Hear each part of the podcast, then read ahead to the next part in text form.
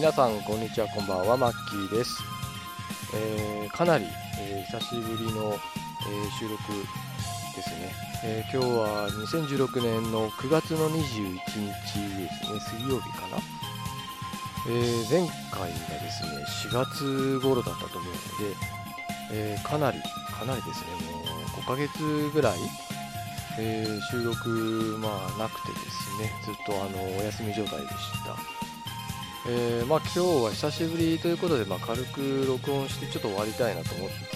ます。なので、あの特定のテーマに沿って、えー、ずっと話すというよりは、えまあ、この4、5ヶ月にあったことなんかをですね、えま雑談っぽく話して、え終わりたいなとあと、ま、前だと、あの、収録した後にですね、かなり、え、 Audacity という、え、ソフトウェアで、えかなり編集をしてました。まあ、例えば無音のところですね、無音が長すぎるところをカットしたりとか、まあ、変なあの音ですね、いらない音をカットしたりとかしてたんですけど、え今日に関してはもうすぐにアップ、なるべく早めにアップしたいので、えそういう作業もせずにですね、一気にまあ、あの配信まで持っていけたらなと思っています。えー、まあ、この5ヶ月近くですね配信をできなかった理由一番の理由はやっぱ仕事的な忙しさがありました。えー、まああのこれ聞いてらっしゃる方だと、えー、ご存知だと思うんですけど、まあ、とある飲食店で、まあ、店長やってるんですけど、えー、もうちょうどですねお店も開店から1年経ってあのー、まあいろいろ仕事に慣れてきてるのは確かなんですが、まあ、今あの休みなしでですねお店の方も営業している関係で、まあ、非常に私自身の休みが取りづらい、まあ、休みの日でも、ま出勤せざるを得なくなったり今日も休みだったんですけどちょっと朝一で仕事があってですねちょっと、ま職場に行ってから出かけたりとか、まそんな感じでなかなかあの完全なオフがですねえー、作れなくて特に8月なんかは、えー、3日しか休みなかったですね1ヶ月の間に、まあ、お盆なんかもあってかなり忙しかったりとかあとアルバイトの学生さんたちが軒並み、まあ、あの実家に帰られたりあとなんか1ヶ月ぐらいなんですかね短期留学みたいなのをあの海外にカンボジアあどうだっけなベトナムだっけな行かれてる子とか、まあ、そういった子が結構いてですね、まあ、要は穴埋めをするとどうしても私の休みがなくなってしまって、まあ、3日しかなかったで、まあ、勤務時間も290時間ぐらい、まあ、300時間ぐらいじゃないですかね。休憩もろくに取れてなかったから。まあそれぐらいの、まあ、勤務時間量だったと、まあ、これが忙しいっていう理由になるのかどうなのかちょっとわかんないんですけどね。皆さんがどれぐらい働いてらっしゃってるかで私のこの300時間っていうのがまあ忙しいと感じるのかどうなのかっていうところだと思うんですけどね。まあ、とりあえずそんな感じでもう収録する、まあ、体力、気力、余力、全くなくてですね、まあ、ポッドキャスト聞くのが精一杯、他の番組さんですね、聞くのが精一杯って感じでしたね。まあもちろんですね、全くプライベートの時間がなかったわけではないんですけれども、やっぱりあのいろいろプライベートなことを優先させる結果、まあ、収録の時間がなくなってしまっていたと。まあ言ってしまえば優先順位が低かったゆえにっていうことなのかもしれないんですけどもこの本当5ヶ月いろいろあったなと、えー、今にして振り返ると思うんですけれどももういきなり本題というかですね雑談に入りますけどここ最近この何ヶ月かで一番大きかった出来事というと震災ですかね熊本の。あれいつでしたっけねちょっともう忘れちゃったんですけどまあ、あれが、まあ、なんていうんですかね、大きな、ま、ショッというかですね、まあ、出来事だったのかなと思いますね。まあ、私はあの関東在住ですので、全くその震災の影響というものはなかったんですけどね、まあ、ただ、まあ、テレビで見てですね、どんな惨状かとかですね、その現地の方がどんな大変な思いをしてるかとか、ま、そういったところはあの、ま、分かっているつもりではいたので、ま、大変だなと思ってたんですけど同じ日本人として、まあ、明日は我が身だなっていうあの気持ちもありますしでですねあの、まあ、それに関してどうこう言う気はないんですが一番気になったことですねこの震災の中で気になったのはあのそのマスコミの報道姿勢がすごく気になりましたね。というのもですねその現地に行ってですね団団団体で大勢で退去で押し寄せてその現地の人に迷惑をかけているっていうそのインターネットの記事をたくさん見たんですよそれがちょっとなんか腹立ちましたね無性に。何を優先にしてこの人たちは報道してるのかなって。もう自分たちのなんか特別な存在とでも思ってるんでしょうね。その報道するのが責務だからみたいな。なんかあの見聞きした話だとあのみんなこう長蛇の列を作ってガソリンを家に行っているところをなんか割り込んだりとかですね。皆さんが疲れてその体育館のようなところで休んでいるところにいきなりものすごい強力なフラッシュライトをつけてみんな起こしてしまったりとかもうなんかすごい場所をですね占拠してその震災の人の邪魔をしたりとかですね、まあ、そういうのを見聞きするのがものすごくイラつきましたね。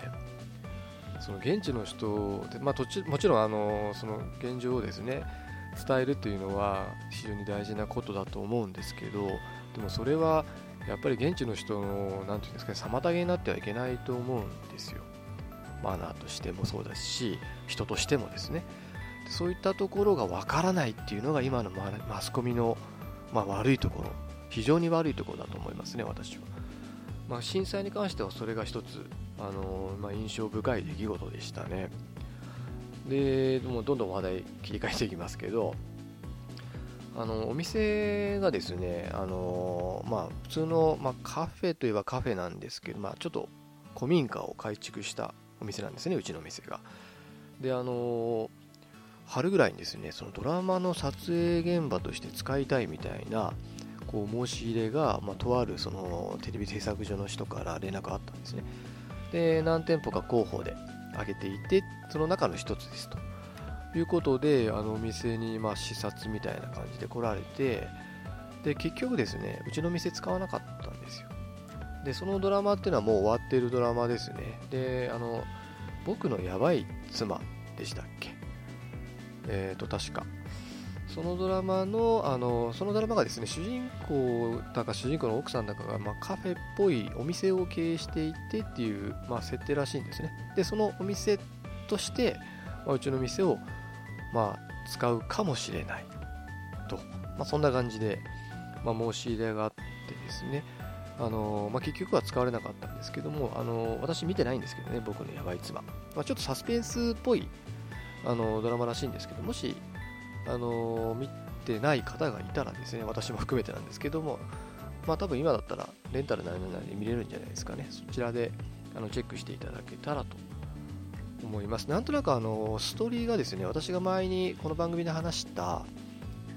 えっ、ー、と、なんて映画でしたっけ、えー、忘れちゃいました。あの奥さんがですね、狂言でさらわれたっていう風に、あ、ゴーンガールだ。ゴーンガールという映画にちょっと話が非常に似てるなとそのストーリー見て思いましたでその後にですねあのー、またなんか別の番組これは BS 系なんで地上波じゃないんですけどもあの吉田羊さんとかが出ている、まあ、とあるテレビドラマで、まあ、撮影にあのーうちのお店かその近隣のお店かって迷っててでなんかちょうど私がいない日であの店長がいないから決断ができないとかなんとかって言ってる間にもう1個の店に結局決まってしまってまたこれもうちのお店は使われなかったんですがすぐあの近くだったんですね。でまあ1日で撮影が終わる規模だったらしいんですけどなんか一日中そのロケバスみたいのがですねうちの近くに泊まってずっと撮影をしていてなんかアルバイトの子たちはなんか吉田洋を見にワイワイとなんか現場まで行ってたみたいですね。私は行かなかったので分かんないんですけど。であのうちのお店のすぐ近くにですね本社があるんですね。会社の、まあ、事務所ですね。でそこをの2階かなんかをですねその控え室で使いたいということで控え室を貸してたらしいんですよ。だからすごいあの本社に行った時にですねやたら人がですね往来してたんですね。行き来してて。でまああのその時にですねそのテレビ制作会社の人らしきスタッフらしき人とまあ、ちょっとあのすれ違ったりしたんですけども、まあ、正直言ってあまりいい印象を受けなかったですね。なんて言うんでしょう、こう人の事務所借りてんのになんかこう申し訳なさそうだとか、挨拶とかも一切なかったですね。なんか当たり前のような顔して聞きしてましたね。なのですごくはっきり言って印象悪かったです。ああこういうテレビ制作系の人たちってみんなこんな感じなのかなってちょっと思っちゃいました。まあ実際どうかわかんないですけどね。ただまあ挨拶もできねえんだとちょっと思ったのでまあそんなもんなんでしょうね。ああいう人たちって。私の勝手なまあイメージですけどね。まあまあそんな感じで。私自身はその吉田羊さんとかあと何か結構有名な俳優さんもいたらしいんですけど私は見に行かなかったのでもう忘れちゃいました。まあちょっとそんなことがですね、えー、この何ヶ月かの間にありましたという感じですかね。あとまあちょっとですねそれ以外の話題として、まあ、ゲームの話題とまあ映画の話題をですねもうこのままダラダラと続けて話していきたいなと思うんですけども結構ですね映画はあのちょこちょこ見てましたね。で面白かった映画も結構この何ヶ月間の間にありました。でその中で特に面白かったのがえっ、ー、とですねまず資料館。エンフィールド事件っていう映画ですね。これあのもともと資料館っていう映画資料館あの資料の腹歌の資料に館と書いて資料館っていう映画がありましてこれ自体はもう結構前の映画なんですね。でその続編として、まあ、エンフィールド事件というサブタイトルがついたものが今年公開されてました。でこれ自身はもう最近あのレンタルも開始してたような気がしますね。ストリーミングっていうんですかね。そのオンライン系の伝えオンラインではもうレンタルが始まってましたので、まあ、あの結構怖い映画なんですよ。で前作も割と評判が良くてで今作も、えー、なかなか評判が良かったので良かったので、えー、見に行ったら非常に面白い映画でした。あのどんな映画かというとですねちょっと詳細忘れちゃったんですけど今何も資料見てないので、まあ、とあるですねその霊能力を持つ女性がいてで自分自身は霊能力はないんですがそんな妻をですね、まあ、これ旦那さんなんですけどその女性能力を持った女性の旦那さんがその妻の能力を、まあ、サポートするっていう仕事をしていて、まあ、かなり有名な、まあ、2人組だったんですね。でその2人組が、まあ、とある、まあ、その事件に巻き込まれるっていう話なんですね。それが資料館。でそれよりももっと以前の話に遡って、えー、今回のエンフィールド事件。だから時系列的にはエンフィールド事件の方が先だったような気がするんですけど間違いだったらごめんなさい。でもいずれにしろですね結構怖い映画ですね。あの驚くシーンもあるしあの非常によくできたホラー映画だと思います。ので、あのー、まあ、ご存知ない方はちょっとチェックしてみてもいいんじゃないかと。資料館ですね。資料館と、えー、資料館のエンフィールド事件という映画ですね。あとですねオデッセイ見ましたね。あの火星に、えー、1人取り残されちゃうというですねマット・デーモンが主演の映画。これはまあまあ面白かったような気もするんですがあまり記憶にないです、まあ、結構前に見たっていうのもあるんですけどね。だからあんまり感想も特になくてですねまあノリ的にはゼログラビティみたいな感じだと思うんですけどこう生還するためのこうサバイバル映画っていうんですかね宇宙からの。ただあれよりはもうちょっとオープンというかもうちょっとライトなのかもしれないですね。まあまあ面白かったんですけどゼログラビティの方が私は好きかなっていう感じですねああいうあの手の SF では。あとそうですね、えー、最近見たのは It Follows っていうホラー映画ですね。えー、It Follows、えー、これ、ホラー映画ですけど、なかなかあの思考の変わったホラー映画でですね、なんかそのあるものに感染すると、もうあのとある人間らしき化け物が、いつまでもこう自分をこう付け回して追いかけてくるっていう状態になるんですね。で、そうなると、もういつ何時突然現れるか分かんないですよそいつが。で突然現れてしかもその姿形がその都度コロコロ変わったりするんですまあ、時におばあさんみたいな全裸の女だったりえー、時になんか大男になったり気持ち悪いなんか変な小じきみたいな男になったりとかなんか姿がこうコロコロ変わるんですよねその場その場で。でそいつがとにかく追っかけてくるで捕まったら殺されてしまうのでひたすら逃げないといけない。で、まあ、逃げ続けるっていう選択肢もあるんですけどももう一つ選択肢があってこれ感染するので人に移すことができるんですね意図的に。でその感染をするあの行為が性行為なんですよ。性行為をすることによってその性行為をした相手にその状態を移すことができてその相手が逃げ回っているうちは自分には来ない。ただしその逃げ回っている相手が死んでしまうとその次に感染あのその前にその前に感染した人間に今度そいつがついて回る。まあだから言うなればどんどんどんどんこう感染を移していって移していって移していってって繰り返せば当分自分には回ってこないっていう状態にはなるんですけども。でもほらやっぱりいつね自分に回ってくるか自分の番に回ってくるか分かんないんでその安らぐ時間がないみたいな、まあ、そういうちょっと変わった設定の、まあ、映画を、まあ、見ましたと。まあうんまあ、ちょっと変わり種としては面白いんじゃないかなと思うので、まあ、好きな人はあの見てみたらいかがかなと「It Follows」という映画ですね。あとは、えー、最近この間ついこの間ですね見たのが、えー、ゾンビワールドへようこそっていうまあなんか B 級ホラー映画ゾンビホラー映画みたいな感じですね。ノリとしてはあのショーン・オブ・ザ・デッドみたいなちょっとあのゾンビ映画なんだけども少しちょっと明るい。でもしっかりゾンビの描写はあるしグロい描写もそこそこあるっていう感じの、まあ、そんな映画ですね、まあ、ちょっとこう青春物語とゾンビ映画をちょっと足したような、まあ、そんな映画でした。まあ割と面白かったですね、これは。楽しめましたね。思ったよりもちゃんと作られている感じがして。で、あの、ゾンビ映画は私好きでよく見るんですけども、ここ数年でこれはピカイチだなっていう面白い映画見たんですよ。で、それがですね、邦画の I am a hero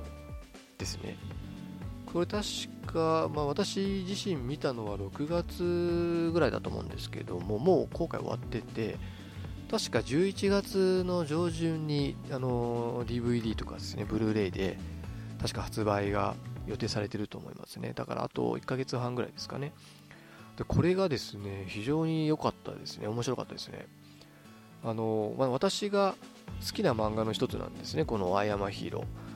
で、まあ、今まで私が好きだった漫画が映画化されて面白かった試しがほとんどないっていうのはこの番組で何度か障害していると思うんですね例えばガンツとかあと寄生獣これはあのどちらもあの、まあ、いわゆる実写映画化されて私自身も映画館まで足を運んだんですけれども、まあ、非常に期待外れだったんですね。まあ、なんというかそのその映画そのものが持っているコンテンツっていうのはうまく表現できてはいるんですけれどもその漫画が持つ特有の面白さをちゃんと描けてないなっていうのが私のまあ印象だったんですけどもガンズにしろ寄生獣にしろですね、まあ、その映画映画というかその漫画によってですね、まあ、面白ポイントってそれぞれあると思うんですけどそこがうまく描かれてないがために、まあ、上辺だけガンツ上辺だけ寄生獣になっちゃってるようなイメージだったんですよ。それに比べるとこの「アイアムアヒーロー」はかなりですね、ま、原作の面白さを忠実に再現している映画だなっていうそういう印象ですね。特にあのゾンビの描写が素晴らしかったですね。あの、まあ、日本の映画、まあ、いわゆる邦画ってやっぱり予算も少ないしどうしてもゾンビ映画を作るとですねそのゾンビの描写残酷描写が、まあ、いわゆるチャチ。なんか安っぽく見えることが多いんですね。その中では非常にそのゾンビの描写がすごくしっかりその原作の気持ち悪さあの「アイアマヒール」読んだことある方ならわかると思うんですけど特有の不気味さがあるんですね。あの他のゾンビ映画と違ってこのこれに出てくるゾンビってその生前の習慣なんかが結構色濃くそのゾンビになった後の行動に反映されてしまうんですね良くも悪くも。でそれが非常によく表現されていて見せ場もきっちり作られていた。でまあこれは勝手な私のあのあれなんですけども例えばあのガンツだとですねあのこれガンツの回で話したと思うんですけどやっぱり山場がその鬼星人編だなと思ったんですよ映画にするなら鬼星人との戦いをクライマックスに持ってくると非常にいいんじゃないかなって。まあ3部作なのか2部作なのかどっちか分かんないですけどね。でアイワンヒーローも今20巻近くまで出てるんですかね。何巻まで出てるかちょっと忘れちゃったんですけど。まあ多分映画にしてしまうと多分そんなにね長い巻まではできないとなると途中まで映画化する。でそうするとまあ、あのアウトレットの籠城の辺りが一番クライマックスになるのかなと思っていたらあの映画でもまその通りになってたんですね、まあ、そこで一番あの主人公の秀夫が持っているスキルをま解放するその持っているスキルをも使って活躍する場面っていうのがようやくこの漫画で、まほぼ初めて現れる。まあ、そこをクライマックスに持ってきていたっていうところと、まあ、そのゾンビとの戦いっていうのも非常に激しく描かれている、まあ、ストーリーはだいぶはしょってる部分はあるんですけどね。ただそのかなりアクション性が強いなと感じましたね。要はそのかなり残酷描写があってでかなり、まあ、アクション性が強いっていうのは、まあ、激しいアクションが多かったっていうんですかね。そういうところが私的には非常に好感が持てて本当ここ数年見たそのいろんなその海外のゾンビものと比べても非常に面白かったなと。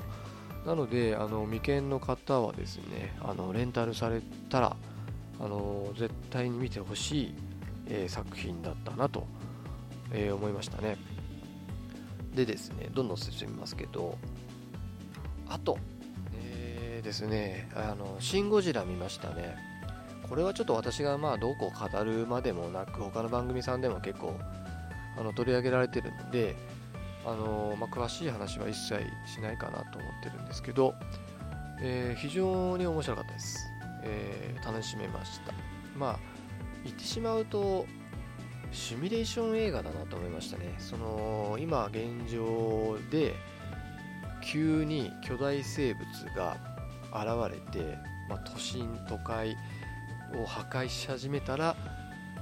一体日本人はどういう行動をとるのかっていうようなそのシミュレーションを見ているかのような、まあ、逆に言うとそれだけリアリティがあるなと思いました、まあ、ちょっと私もそんなにゴジラシリーズファンではないんですが、まあ、ちらっと今まで見たゴジラ映画ってやっぱりちょっとリアリティに欠けてた部分結構あると思うんですよ。あの昔のあのゴジラ対モスラだとなんかモスラをなんか召喚するなんか変な双子がいましたよね。歌う歌う人たちと。まあああいうのもま映画っぽくていいのかもしれないですけど私はあまり好きじゃないんですよね。やっぱりあの私は映画にリアリティさを求めるのですごくあのその政府の対応とかにすごくリアリティを感じたし日本人っぽいなと、まあ、これがアメリカ映画だったらねなんか一人主人公かっこいい主人公がいてそいつが活躍しまくって、まあ、ゴジラをまあ倒すみたいなそんな流れになると思うんですけど、まあ、もちろん主人公らしき人はいるんですけどでも、まあ、その1人が活躍するというよりはいろんな人がいてですねいろんなキャラクターが出てきてその人たちが自分の能力を自分の分野で自分の担当する部分で、ま、発揮することによって、ま、このゴジラという巨大なまあ、ていうんですかね、あのものに対峙して、まあ、その対応していくっていう姿が、ね、すごく日本人らしいなというように感じました。あのこれ、まあ、映画館で見るとすごいいいと思います。あの庵野秀明さんですよね、監督がエヴァンゲリオンの。私、正直エヴァンゲリオンそんなに好きじゃないんですけど、まあ、好きじゃないっていうか、あまり興味がないって言っていいんですかね。まあ、あのエヴァンゲリオンファンの方に申し訳ないんですが、あまりそんな思い入れもないんですが、この作品は非常にシン・ゴジラ、面白かったですね。で、それと同等か、それよりももっと面白いなと思ったのが、えー、君の名はですね。これももうね、まあ、言うまでもないというかですね今大ヒットしてるのでもう話題を、まあ、今の映画の話題を全て重なっちゃってるんじゃないかっていうぐらいものすごい、あのー、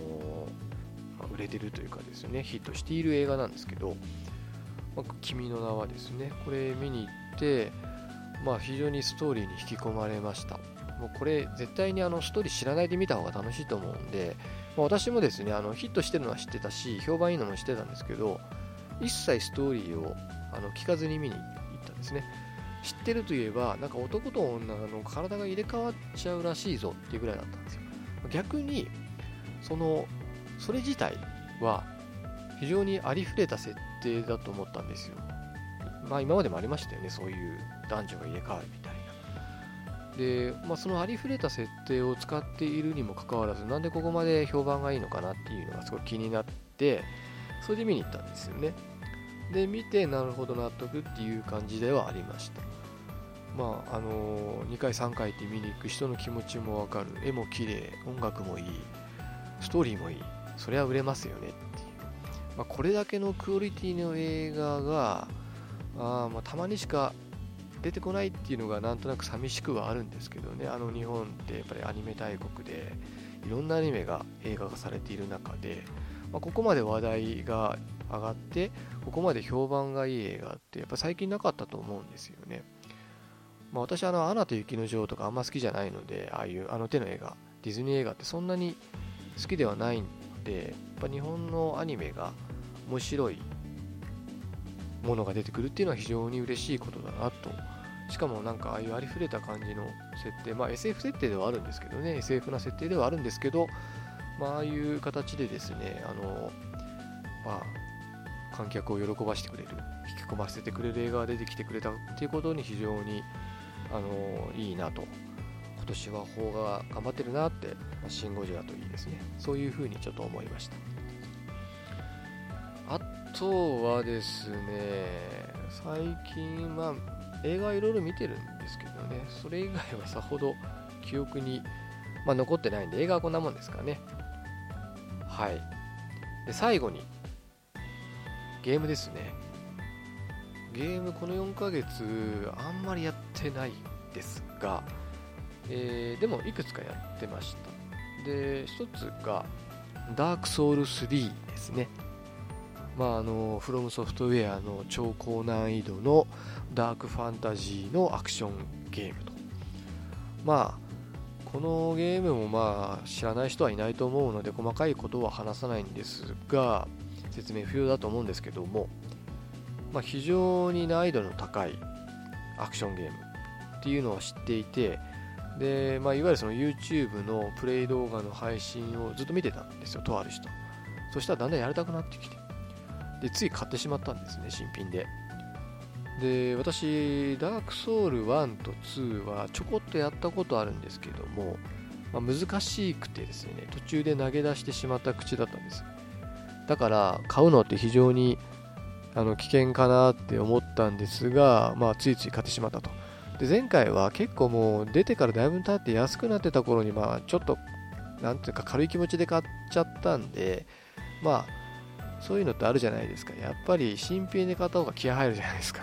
で今回新品だったんで結構気合入れてゲームやったんですよ。プレイしたんですよ。で、まあやってみたら案の定、まあまあ難しいゲームですよね。本当に。何回死ぬのよって正直思いましたけどでもそれでもこう繰り返しやりたくなる中毒性というかですねまあある意味程よい難易度なのかもしれないんですけどまあなんだかんだ言ってですねあのプレイをし続けてでまあ2週間か3週間ぐらいかけて、えー、とりあえずはクリアした記憶があります。これも結構前なんでもうちょっと記憶がだいぶ曖昧なんですけどね。まあただまあクリアできたので、よしとしようかなと。まあ、私がクリアできるんですから、多分、あの、大概の人はクリアできるんじゃないかと思うんですよね。私、そんなにアクション映画、アクションゲーム好きじゃないですから、正直、えー、よくクリアしたなって自分でも思います。まあ、特にですね、あの中盤から後半に出てくるとあるボスでかなり足止め食らいましたね。深淵の監視者っていうものすごい動きが速くて人間タイプの敵がいるんですね。そのボスがとにかく強くてもう何十回と死にましたね。多分そいつだけで数日足止め食らったんじゃないかっていうぐらい、まあ、非常に苦労してなんとかクリアしたと、まあ、そんなゲームでしたね。まあおすすめはしませんね。これ本当に下手したらコントローラー投げつけたくなっちゃなってしまうような難しさなんでまあ、短期の人にはお勧めできないかなと、まあのんびりやれる人だったらいいと思うんですけどね。まあでもやっぱりなんのゲーム自体のクオリティっていうのは非常に高いゲームですね。なので、まあ、あと自分の、まあ、キャラクターが徐々に、まあ、成長していくっていう楽しさもありますしね。そういう、まあ、成長要素もある。成長要素っていうんですか？その自分のキャラクターを強くしていくっていうのも、まあ、楽しみの一つなのでまあまあ面白かったと思うんですけどもまあまあでも非常に、ね、難しいゲームなんでやっぱりプレイする人をすごく選ぶゲームなんだなってつくづく思いました。あとそれ以外にあの 7days to die っていうあのゲーム昔私この番組であの多分このあの一つの番組で取り上げたんだと思うんですけど一つの番組というか一つの回で。その中であのプレイしたのはその PC 版だったんですね。でそれからあのだいぶバージョンがどんどん上がっていって今だいぶアルファ15とかぐらいまでいってると思うんですね。で PC 版私も全然やってないんですよ。で一番そのやらなくなった理由がですねコントローラーでゲームができなかったんですよ。キーボードなんですね。それがすごい嫌でやめちゃったんですけどなぜかですねプレイステーション4で出たんですよ。海外で。国内では販売してないんですけどでただですねあの海外版ディスク買えば別にプレイできるんで確か Amazon で3000円ちょいぐらいで売ってて買ってちょっとやってました。やっぱりコントローラーの方が全然私的には操作しやすいかなと。ただ難しいゲームなんでね。あとやっぱり人とやってあのー、面白いと思えるゲームだと思うんで、ま、ちょっと買ってからだいぶもうやってないですね。あとダイイングライトのフォザ・フォローイングっていうあのパッケージがですね何ヶ月か前に出てそれも買いました。でちょこちょこやってます。まあ追加のダウンロードコンテンツとパックになったやつですね。本編が。それがだいたい5000円台ぐらいで売っててで中古屋さんで安くなってたので買ったって感じですね。まあでも非常に楽しめてと最近あの本体買い替えましたね。PS4 の。あの新しいの出ましたよね。で来月か再来月にあのプロっていうなんかあのさらにハイエンドな本体が出るらしいんですけど、まあ、それはちょっと買うかどうかわかんないですけど、まあ、小型軽量化した新型の PS4 が出たんで、ちょっと知人で PS4 持ってなくて欲しい、欲しい欲しいって言ってずっと言ってるやつがいたんで、まあ、そいつにですね、今まで使ってた PS4 を1万円で売って、で3万円ぐらいでですね新しい小型の PS4 を買いました。今のところ快適ですね、あのー、すごく静かになったような気がします。前のやつ結構ファンの音とかうるさくて気になったんですけど今回は非常に静かで電源ついてるかどうかも分かんないぐらい静かだし小さくなったし非常に、あのー、くなったんじゃないのかなと思います。まあ、プロは買うかどうかはちょっとわかんないです。あと VR なんかも出ますしね、それと合わせて買うと結構な値段ですからね、ちょっと無理かなと、金額的にはですね。あと、ゲームで、ゲームくくりで言うと、あの、バイオハザードシリーズの4、5、6が、あのいわゆるそのリマスター版がダウンロード専用で発売されてますよね、ここ最近、確か。始まった。1個2800円でしたっけね。で、まあ、発売されて、私、あのこの中では4がダントツで好きなんですよ。バイオハザード4すごい好きで、全機種制覇したぐらい好きなんですね。この番組で話したことあったような気がするんですけど、まあ、最初はゲームキューブ版、で、後に PS2 版、これも買った。ゲームキューブ版も買って、で、その後 Wii でも出たんですね。Wii 版も買っで、PS3 でも出たんですね。リメイクっていうか、まあ、これもリマスターなんですかね、一緒で、それも買って。で、PS4 は買ってません。ちょっと買いたいなと思ってるんですけど、もうだいぶやり尽くしててですね、もういい加減飽き飽きなとこあるんで、まあ、好きなんですけどね。なので、今回4買わずに6買いました。あの、バイオハザード6は PS3 で何年前に出たんですかね。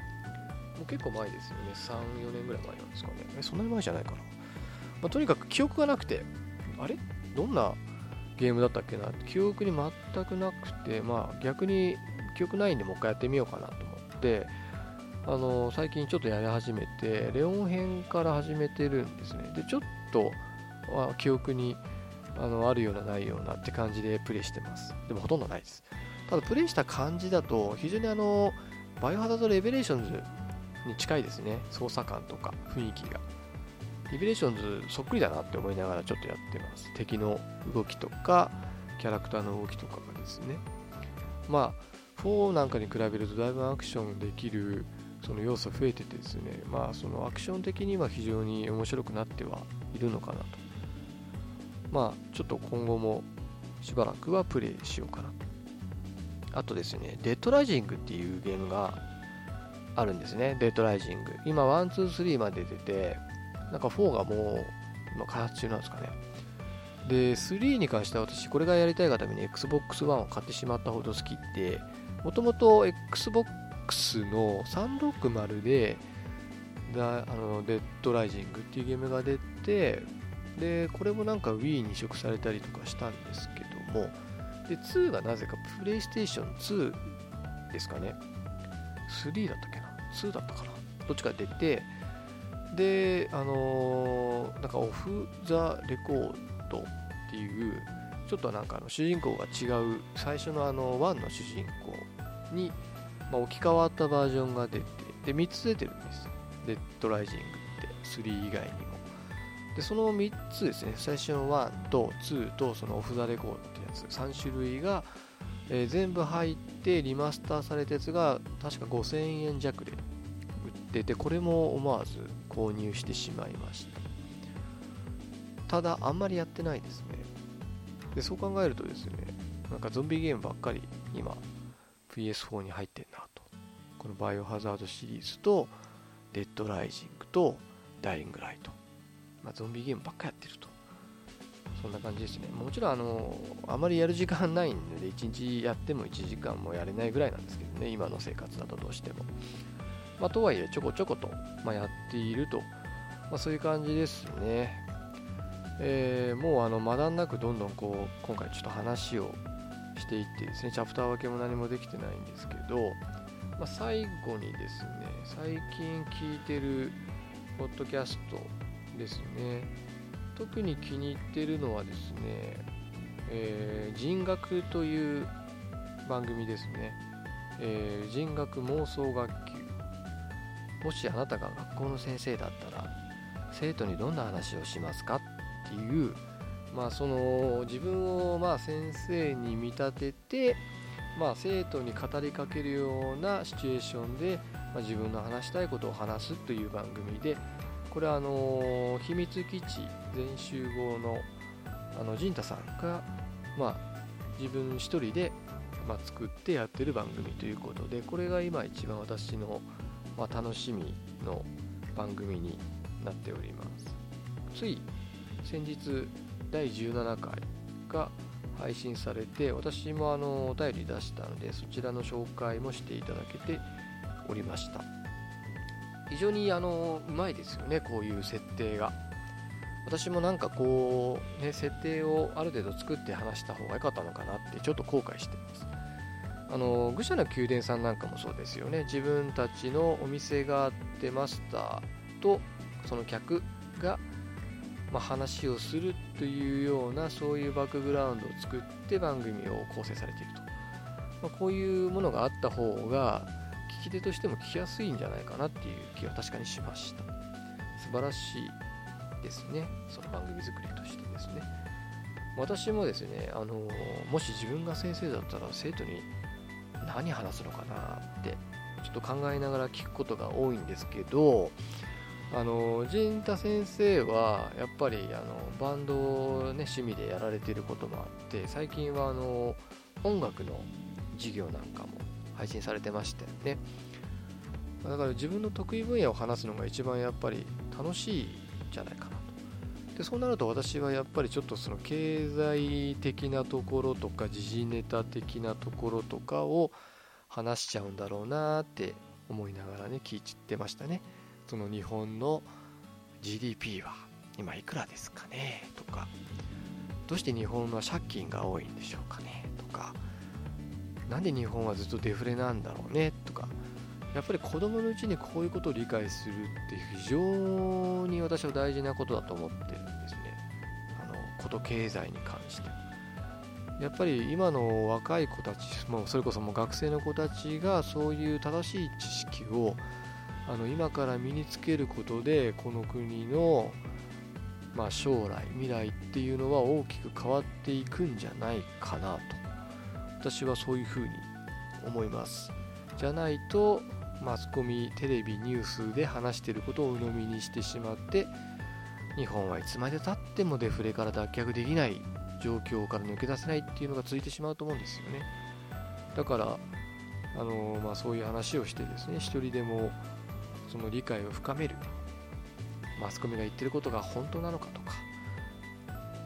それは違うんじゃないかって思えるようなですね知識を身につけるっていうのが非常に大事だと思うので、まあ、そういうことを話すのかななんて思ったりして聞いてます、まあ、他にもですね、あのー、なんだろうな。よく聞いてるのは